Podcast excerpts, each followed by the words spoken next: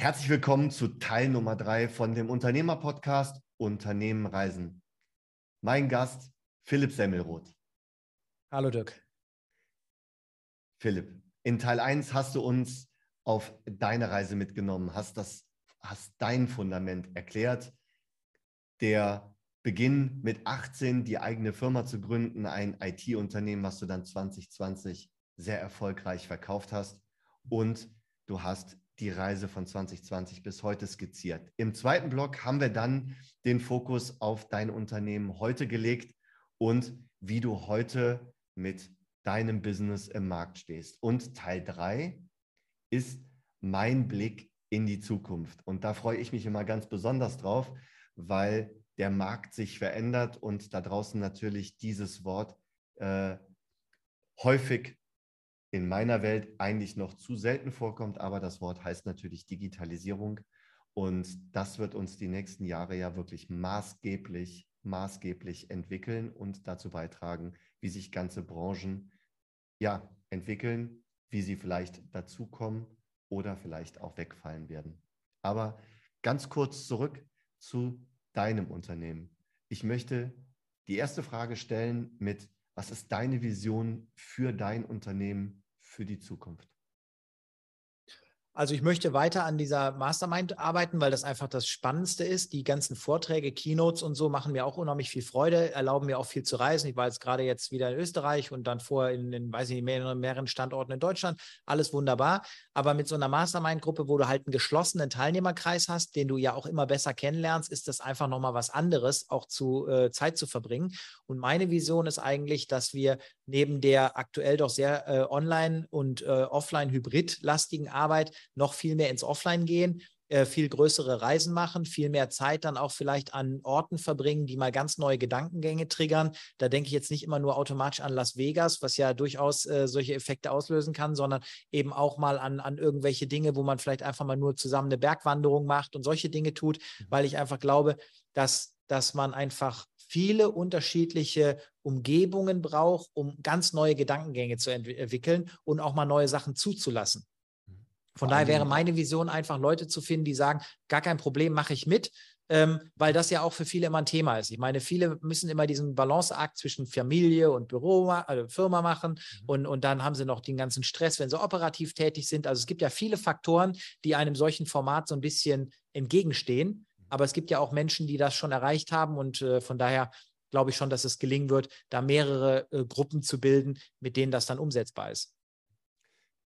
Ich glaube, dass die größte, äh, sagen wir mal, der größte Mehrwert tatsächlich das raus aus seinem Tagesgeschäft ist. Ne? Das ist, glaube ich, auch das, was du, äh, was du in, dein, in deiner Mastermind-Gruppierung, in deinen Mastermind-Gruppen ähm, auch letztendlich als, ähm, ja, als treibende Kraft hast. Weil wenn die Leute raus aus ihrem Tagesgeschäft sind, sie sich eigentlich auch nochmal ganz anders auf neue Dinge, die kommen, fokussieren können.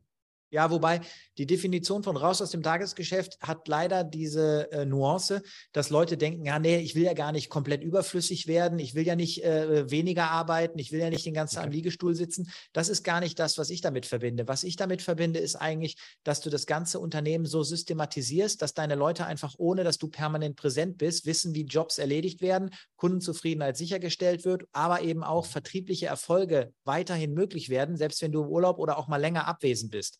Weil in vielen kleineren Unternehmen, sagen wir mal so 10, 15 Mitarbeiter, ist es ja häufig so, dass die Inhaber oder Inhaberinnen diejenigen sind, die die meiste Vertriebspower noch auf die Straße bringen, weil es noch keine strategischen Vertriebsprozesse gibt, kein wirkliches Vertriebsteam.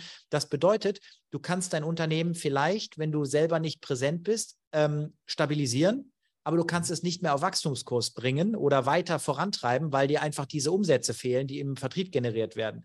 Und deshalb glaube ich, das muss man eben ganzheitlicher betrachten und gerade jetzt in der aktuellen Zeit, wo viele erkannt haben, dass Empfehlungen nicht mehr der Weg sind, Kunden länger am Geld festhalten, wiederkehrende Einnahmen unheimlich viel Planbarkeit und Ruhe in die Firma reinbringen, den Mitarbeitern Sicherheit geben und so weiter glaube ich einfach, muss man die Leute etwas anders abholen, um im Endeffekt nochmal neu ähm, so die Schwerpunkte zu definieren. Wenn du in deinem Coaching von diesen hybriden äh, Maßnahmen sprichst, also das Zusammensein das neue Gold ist, also auch wirklich wieder in einer Gruppe Zeit miteinander zu verbringen, aber auf der anderen Seite natürlich Online-Coaching auch für dich gar nicht mehr wegzudenken ist. Und wir das jetzt einfach mal auf, ähm, die mittelständischen Unternehmen da, draus, da draußen ähm, reflektieren. Wie siehst du Digitalisierung in den mittelständischen Unternehmen Stand heute in Deutschland? Ja, es ist ja teilweise immer noch äh, hinterwäldlerisch. Es ist ja teilweise immer noch völlig ungenutztes Potenzial. Es wird vielfach immer noch sehr viel analog gearbeitet. Es wird vielfach immer noch zentral gearbeitet, was zwar erstmal gut klingt, aber in Zeiten von Homeoffice und hybriden Arbeitsmodellen und so weiter einfach ja nicht mehr sinnvoll ist. Und ähm, von daher glaube ich, da ist noch viel, viel zu tun. Auch das ganze Thema Videocall oder grundsätzlich Online-Zusammenarbeit hat noch viel Potenzial, denn wir beide haben jetzt hier ein gutes Setup. Wir beide können jetzt hier vernünftig arbeiten. Es sieht alles vernünftig aus und es steht sicherlich einem produktiven Gespräch jetzt im Zuge des Podcasts, aber auch vielleicht im Zuge eines Projektes nichts im Wege, weil wir uns auf den Inhalt konzentrieren können, weil der Rest passt. Aber wie viele Zoom-Calls machen wir alle jede Woche oder jeden Monat, wo wir Leute sehen, die immer noch irgendwo improvisiert rumhocken an irgendeiner Kamera, die man kaum ähm, erkennt, ne? weil das Bild ist mhm. unscharf, ist falsch beleuchtet oder sonst was. Und das ähm, bremst aus meiner Sicht die Möglichkeiten der Zusammenarbeit. Weil wenn ich permanent diese technischen Engpässe habe, die in einem vernünftigen Austausch im Wege stehen, habe ich zu viele Ablenkungsfaktoren da drin. Mhm. Von daher glaube ich, da muss noch viel, viel mehr passieren. Und ähm, ich beobachte in dem Zusammenhang auch, wenn das jetzt nicht mehr mein Schwerpunktthema ist, auch wie sich jetzt die Konzerne da, Microsoft und sonst was Gedanken machen, wie zukünftige Meetingräume aussehen können, was Kameratechnik an Weiterentwicklung bringt, ähm, welche äh, Möglichkeiten im Audiobereich entstehen, gerade wenn du eine größere Gesprächsrunde hast, dass auch mhm. alle vernünftig gehört und gesehen werden können. Da gibt es ja inzwischen Kameras, die automatisch erkennen, wer spricht im Raum und so weiter. Mhm. Und ich glaube, wenn das alles mal konsequent ähm, wirklich durch äh, äh, drungen ist, also wenn da wirklich jeder sowas an, an Equipment verfügbar hat, mhm. dann wird es im Endeffekt so sein, dass die Qualität der Online-Arbeit nochmal besser wird. Mhm. Quantität ist ja im Moment maximal hoch, aber Qualität Richtig. ist noch nicht so gut.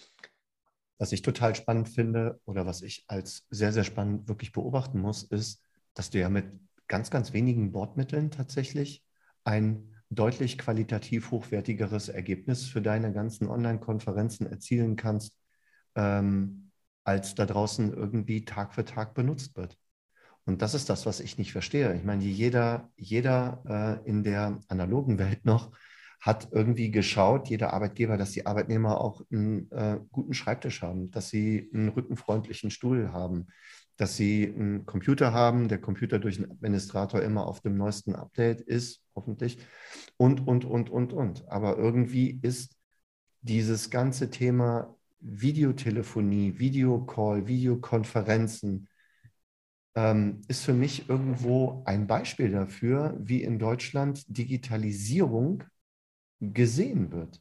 Sondern das ist so im Moment für mich teilweise so ein notwendiges Übel. Das wird irgendwann wieder hinten runterfallen und dann machen wir es wieder so wie vorher. Glaub, ja, no notwendiges Übel. Ich würde es ein bisschen krasser noch formulieren. Ich würde sagen, viele Unternehmen sehen es immer noch nicht als Chance, sondern eher als Kostenfaktor. Und äh, deshalb wird da an verschiedenen Stellen halt einfach noch geguckt, ob man es nicht doch noch ein bisschen überbrücken kann, bis die Welt wieder normal ist, mhm. weil man einfach sich der Realität nicht stellen will. Ich habe aber auch immer wieder Menschen, die mir natürlich erzählen, sie hätten Schwierigkeiten, Mitarbeiter zu finden. Und dann sagt man, hey, denk doch mal drüber nach, dass mhm. wenn du deine Infrastruktur veränderst und du ja gar nicht darauf angewiesen bist, dass die Leute Präsenzzeit im Büro ableisten, dann mhm. kannst du ja so Modelle fahren, wie du sie ja auch bei dir in deinem Unternehmen hast, wo du einfach Leute aus dem Ausland zuschaltest, ist da völlig irrelevant für den Kunden, wo derjenige sitzt, der jetzt den Job erledigt. Absolut. Und ähm, deshalb glaube ich, da, da muss auch im Kopf noch viel reifen. Es ist aber auch häufig einfach so, dass diese Komplexität teilweise ähm, einfach abschreckt. Weil natürlich träumt jeder davon, dass er am Handy vielleicht auf alle relevanten Dokumente zugreifen kann, alle Termine im mhm. Auge hat, alle Kontakte hat, vielleicht auch alle mhm. Verkaufszahlen und sowas im Auge halten kann. Aber um das zu realisieren, musst du ja mit Leuten sprechen, die dieses Szenario für dich technisch realisieren. Absolut. Und hier komme ich einfach zurück in das wo, wo, äh, Feld, wo ich ja äh, gestartet bin mit meiner IT-Firma. Viele IT-Ansprechpartner sind nicht in der Lage, Kunden strategisch bera zu beraten. Sie mhm. lösen nur konkret gestellte Fragestellungen vom Kunden. Kunde sagt, ich brauche einen neuen Server, weil die Softwarefirma hat geschrieben, der muss mehr können. Dann wird ein neuer Server dahingestellt. Dieses ganzheitliche Denken und das dann kommunikativ auch mal in Workshops zu erarbeiten, mit jemandem eine richtige IT und eine Entwicklungsstrategie auf Unternehmensebene zu entwickeln, das können ja viele IT-Dienstleister gar nicht, weil die weder kommunikativ stark sind, noch sich so weit mit Businessmodellen auseinandergesetzt haben. Die sind zu tief im Technischen drin. Und mhm. deshalb glaube ich, da gibt es mehrere Ursachen dafür, dass sich gerade Menschen, die fernab der Technik sind, die das einfach, wie du sagst, als notwendiges Übel betrachten, ähm, schlechter aufgestellt haben, als sie sein müssten, weil mhm. ihnen einfach der Ansprechpartner fehlt, der sie darauf hinweist, aber gleichzeitig eben auch an die Hand nimmt und sagt, ich zeige dir, wie es besser geht. Mhm. Ich bin felsenfest der Meinung, dass da draußen sehr, sehr viele Unternehmer das Thema Digitalisierung nicht anpacken, weil ihnen schlicht und ergreifend die Informationen dafür fehlen. Du hast gerade eben das angesprochen, diese unglaubliche Komplexität, die damit äh, verstrickt ist. Die ist ja, wenn man das wirklich mal runterbricht und wir jetzt nochmal meinen Hashtag nehmen, über den wir uns ja auch in Teil 2 unterhalten haben, dieses einfach mal machen. Sich einen Trainer suchen, einen Mentor suchen, einen Coach suchen, jemand, einen Fachmann suchen. Jemand, der sich genau hier auskennt und der dann den Unternehmer oder die Unternehmerin dann an die Hand nimmt und mit den einfachsten digitalen Möglichkeiten mal nach vorne geht. Ich glaube, damit wären schon sehr, sehr viele Schritte äh, eingeleitet, die aus dem notwendigen Übel dann genau diese Chancen äh, gestalten lassen, von denen du sprichst. Ne? Ja, also ich sehe das zum Beispiel, ich bin in einer sag jetzt mal, geheimen Gruppe. Das ist eine Gruppe von äh, denjenigen, die sehr professionell im Speaking unterwegs sind äh, in Deutschland. Und egal welchen Namen du jetzt in den Kopf hast, ich verspreche dir, diese Person ist in dieser Gruppe drin. So, das heißt also, und in dieser Gruppe wird also wahnsinnig viel äh, auch äh, darüber kommuniziert, was kann man machen, was macht ihr, was machen die Amerikaner, wie kann man hier vorgehen und so weiter. Und das sehe ich einfach, dass das ähm, so ist. Eigentlich, wenn man das mal ganz abstrakt betrachtet, sind das ja alles Wettbewerber, weil das ja alles Speaker sind. Aber gleichzeitig sind sie nicht alle Wettbewerber, weil sie ja unterschiedliche Themen haben und so weiter. Das heißt, man muss ja, ja immer mal das aus mehreren Dimensionen sehen. Definitiv. Aber es wird einfach völlig transparent darüber gesprochen, äh, zu, das würde ich dir empfehlen, das ist ein super Tool, hier lass mal eben drüber sprechen und so weiter und so weiter. Das heißt, es belegt einfach nur, was wir schon in, in, in Folge 1 und so hatten. Du brauchst einfach ein paar Ansprechpartner, die, die dich auch einfach mal vielleicht ohne ähm, finanzielles Interesse beraten. Weil der IT-Dienstleister ist ja im Normalfall auch nicht ganz neutral, weil er eben als IT-Dienstleister kommt. Er kommt nicht als IT-Strategieberater oder so, der einfach nur sagt, ich zeige dir mal das Feld der Möglichkeiten auf und wenn sich daraus ein Projekt ergibt, nehme ich das als zusätzliches ähm, Business-Potenzial mit, mhm. sondern er sagt, ich zeige dir was, was ich auch liefern könnte, damit ich Business generiere. Damit subventionieren ja viele auch ihre Beratung, wovon ich ja auch nichts halte. Beratungen müssen immer separat bezahlt werden, anderes Thema. Aber mhm da ist es halt einfach so, ich glaube, dass viele eben keinen wirklichen Zugang haben und ähm, dieses Feld der Möglichkeiten gar nicht so kennen, parallel aber auch sich vielleicht nicht so sehr verändern wollen, weil wenn du alles digitalisierst, wirst du auch Prozesse ändern müssen und das ist halt auch mühsam, vor allen Dingen im Kopf, weil mhm. du es hast ja mhm. jahrelang anders gemacht. Mhm. Ich, ich sehe das, ich das übrigens nicht so, dass wir alles potenzielle Gegner, äh, äh, Gegner, um Gottes Willen, äh, ähm, Konkurrenten sind. Also diese Gruppe, die du gerade eben angesprochen hast, halte ich für wahnsinnig wichtig. Weil wenn da viele Menschen drin sind, die in unterschiedlichen Branchen, ähm, sagen wir mal, eine Bestandsaufnahme machen, diese Bestandsaufnahme letztendlich einer Gruppe zur Verfügung stellen und ich diese Bestandsaufnahme dann in meinem in meiner Branche, auf meiner Spielwiese letztendlich meinen Unternehmern ähm, ähm, anbieten kann, dann kann das nur Vorteile haben für eben genau diese ganze Unternehmergesellschaft da draußen. Ich beispielsweise werde jetzt Mitglied in, in einem Mittelstandsverband, weil ich gar nicht so sehr auf mein Produkt einer E-Learning-Plattform rum äh, reiten möchte, sondern weil ich mir zur Aufgabe gemacht habe, mit Unternehmern zu sprechen, was es für Möglichkeiten in der Digitalisierung gibt und wie wichtig es ist, beispielsweise Wissen mit Film zu konservieren. Und es geht, glaube ich, in der heutigen Zeit vielmehr darum, unser Wissen als Profis, als ähm, als Menschen mit Überblick, als Menschen, die Lösungen haben, mögliche Lösungen oder zumindest mögliche Lösungsansätze, dass diese Menschen tatsächlich ihr Wissen äh, anbieten. Und ich glaube ganz, ganz felsenfest daran, dass der Auftrag und das Geschäft danach sowieso automatisch kommt. Ja, also ich, ich glaube auch, dass man einfach dieses neue, ähm, die neue Definition braucht von, äh, wer ist mein Wettbewerber? Weil am Ende Tag ist ein großer Wettbewerber auch die Untätigkeit. Wenn du nichts tust, wirst du im Prinzip auch abgehangen. Also von daher, dieser Austausch, der häufig leider nur in Krisenzeiten gesucht wird, der müsste viel öfter passieren. Der müsste Ja. auch in guten Zeiten einfach mal passieren nach dem Motto, hey, es läuft zwar alles top, aber lass mal reden. Und Mhm. äh, dann wirst du halt merken, dass deine Definition, äh, Definition von top vielleicht weit weg von der ist, die jemand anders hat, bei dem es einfach Mhm. noch topper läuft, ne? also noch besser Mhm. läuft. Und äh, plötzlich wirst du auch ein bisschen angespornt. Parallel hast du aber gleich die Chance, jemanden zu fragen, sagen, wie bist du denn da hingekommen? Und der sagt ja das auch noch, weil der weiß, dass sich seine Situation nicht verschlechtert, wenn er sein Wissen Mhm. teilt. Mhm. Aktion sollte nicht immer nur aus Schmerz entstehen. Das Genau. Ist, Sehr das, gut. Ist denk, das ist denkbar schlecht, ja. Ja. Wie hast du, wie hast du äh, oder wie schätzt du die soziale Verantwortung von Unternehmern, von Arbeitgebern in der heutigen Zeit ein? Also ich habe eben schon versucht, äh, äh, mich zurückzuhalten. Jetzt hast du die Vorlage nochmal geliefert. Ähm, ich, als du gesprochen hast von Schreibtischen, Bürostühlen und so weiter, ich bin tatsächlich der Meinung, es ist nicht Aufgabe der Arbeitgeber, äh, alles für die Mitarbeiter bereitzustellen. Punkt.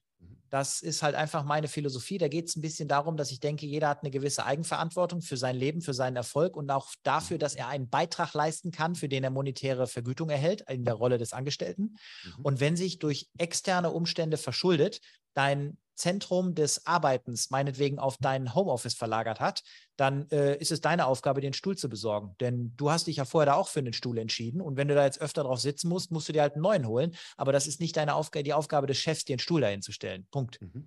Ähm, Ist das, das ist der eine Punkt. Gleichzeitig glaube ich aber, du musst eben auch gucken, dass du die Leute irgendwo unterstützt. Ich habe meine Mitarbeiter jetzt zum Beispiel kontaktiert und einfach mal gefragt, macht ihr euch Gedanken wegen dieser gestiegenen Energiepreise und so, weil jetzt mal so, ohne dass das jetzt vielleicht zu arrogant klingt, äh, einfach offen gesagt, mir ist es ja egal. Ich kann es ja bezahlen. Das, klar willst du nicht mehr Geld ausgeben als nötig, aber habe genau, ich habe jetzt keine finanziellen Schwierigkeiten dadurch. Aber wenn so eine äh, Nebenkostenabrechnung bei Mitarbeitern eintrudelt, kann das ja schon sein, dass sich so eine Familie da Gedanken macht. Und Klar. da habe ich dann schon gefragt, braucht ihr Unterstützung und so weiter, weil ich einfach glaube, da ist es dann schon wichtig, dass man eben die Leute auch unterstützt, die jetzt vielleicht sonst auch massive Schwierigkeiten kriegen würden.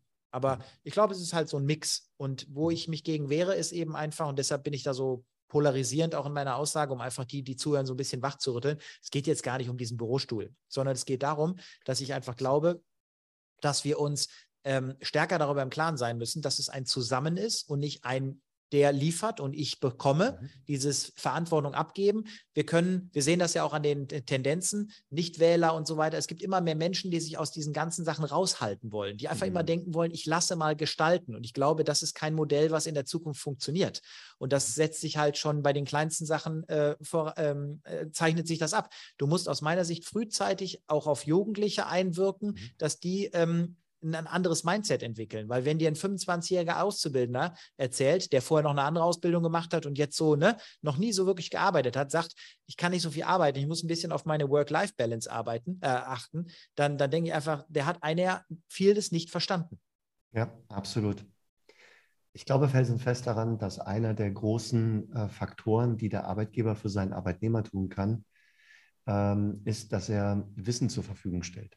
Dass er also weg vom Schreibtischstuhl, da bin ich auch deiner Meinung tatsächlich, ähm, aber trotzdem geben kann. Und geben kann heißt Karrierechancen ermöglicht durch beispielsweise Fortbildung. Und eins der wichtigen Tools, die wir ja heute zur Verfügung haben mit diesen ganzen digitalen Möglichkeiten und in Kombination mit ähm, Kameras, mit Bewegtbildkonservierung, ist eben das Wissen seinen Mitarbeitern zur Verfügung zu stellen, das Wissen, was die Firma ausmacht und die Menschen wirklich über die, über die normale Zeit hinaus zu Fachkräften auszubilden.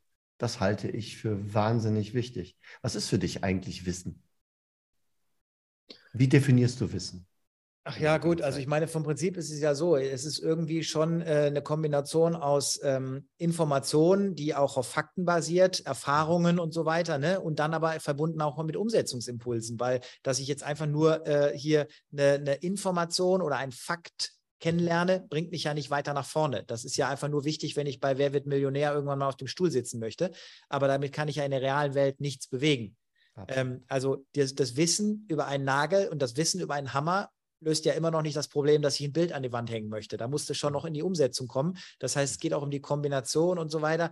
Ich glaube aber, dass, was du jetzt mit diesen Lernplattformen, an denen du da ja selber auch ähm, mit äh, einer der treibenden Faktoren oder der, der Macher bist, ähm, was du da äh, für Chancen hast, ist, du schaffst es einfach, den Transfer zu vereinfachen, weil es ist ja so, wenn ich jetzt hier aus diesem Raum rausgehe und in den Nachbarraum gehe, da steht ein riesiges Bücherregal. Und viele von den Büchern habe ich auch gelesen. Jeder hat ja auch so ein paar Bücher, die man immer noch mal lesen muss.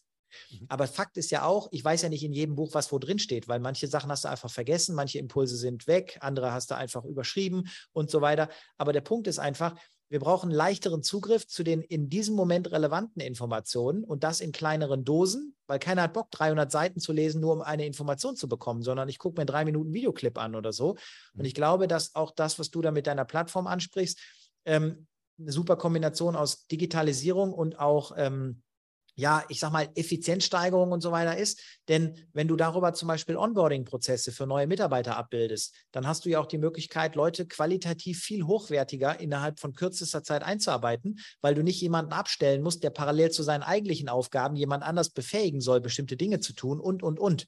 Das heißt, das habe ich in meiner Firma auch realisiert und gebe das auch an meine Kunden weiter.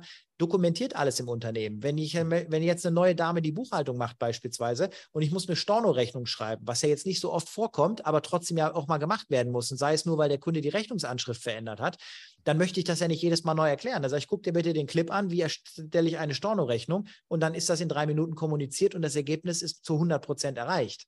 Deshalb glaube ich eben, es geht eben auch darum, dass man den Leuten ja, es ist auch eine Form von Komfort, ne? Äh, von, äh, auf einem komfortablen Weg den Zugang gibt zu dem, was sie brauchen, um in ihrem Job gut zu sein. Nimm den mhm. Leuten die Hürden weg.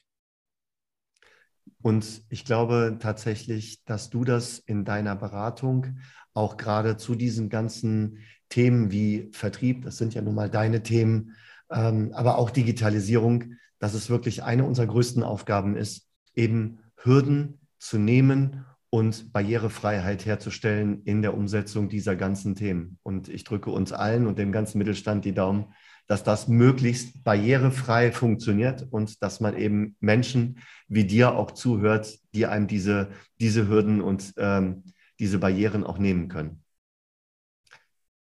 Komme ich zu meiner letzten Frage. Wir könnten uns also von meiner Seite tatsächlich stundenlang unterhalten, weil ich finde das unglaublich äh, spannend äh, und es ist folgt vor allen Dingen ein Impuls nach dem anderen, der definitiv denkenswert ist und vor allen Dingen nachdenkenswert ist. Aber auf die letzte Frage freue ich mich bei jedem Interviewgast immer ganz besonders tatsächlich. Ich möchte nämlich deine unternehmerische Reise in einem Satz zusammengefasst haben. Tja, das ist die erste Frage, die ich in einem Podcast nicht sofort so aus dem Bauch heraus beantworten kann, weil am Ende des Tages ist es einfach so, Ziele setzen und dann Umsetzung starten. Das würde ich jetzt einfach mit einem Punkt beenden, dann ist es ein Satz. Aber ich glaube einfach, dass unternehmerische äh, die unternehmerische Reise ist kein fester Prozess. Sie verändert sich permanent. Die Inhalte ändern sich, die Ziele ändern sich, die Lebensmittelpunkte ändern sich. Ich glaube, es ist extrem wichtig, den Unternehmens, Fokus und den Lebensfokus miteinander zu verschmelzen, sodass das Unternehmen und das, was es produziert, bestenfalls Überschüsse und so weiter, es erlaubt, die eigenen Lebensziele zu realisieren. Mein Ziel zum Beispiel, mehr Zeit auch mit meinem Sohn zu verbringen, vielleicht auch mit ihm Reisen zu machen, funktioniert ja dadurch gut, dass mein, Sta mein Businessmodell standortunabhängig funktioniert und auch zusätzlich sehr profitabel ist. Von daher alles zu, äh, super. Aber ich glaube, man muss einfach gucken, dass man sich immer wieder Ziele setzt, weil ohne Ziele bin ich nur am Rotieren, mache aber keine Fortschritte. Mhm. Mhm. An dieser Stelle sage ich danke. Ja, danke für die Stelle. drei tollen Interviews, äh, Folgen jetzt mit dir. Ich hoffe, dass es den Hörenden hier auch sehr gut gefallen hat. Wer sich im Nachgang bei mir meldet und sagt, hey Philipp, äh, ich habe das Interview gehört, dem schenke ich gerne mein Buch, das Unternehmer-Mindset. Wir können oh, den Link unten in die Shownotes packen und so weiter, sodass die Leute auch direkt einen Anknüpfungspunkt haben. Also von daher, wenn ich für irgendjemanden was tun kann, einfach über LinkedIn oder so mal auf mich zukommen. Aber dir auf jeden Fall herzlichen Dank für die tollen Folgen. Danke für deine Zeit, für all diese ganzen Impulse und vor allen Dingen für das großzügige Angebot mit deinem Buch. Selbstverständlich wird unten in den Show Notes das alles äh, aufgeführt, so dass da auch die Möglichkeit besteht, mit dir, mit uns, mit mir in Kontakt zu treten. LinkedIn hast du gerade angesprochen. Du bist äh, Social Media mäßig sehr aktiv. Und auch hier kann ich nur jedem Zuhörer raten, stellt Fragen, falls es Fragen gibt. Ähm, postet Kommentare zu den ein oder anderen Impulsen. Wir stehen immer Rede und Antwort. Und ja, ich möchte mich an dieser Stelle natürlich für das tolle Gespräch bedanken, Philipp. Das hat super viel Spaß gemacht. Und vor allen Dingen möchte ich mich bei allen da draußen bedanken, die uns Woche für Woche zuhören.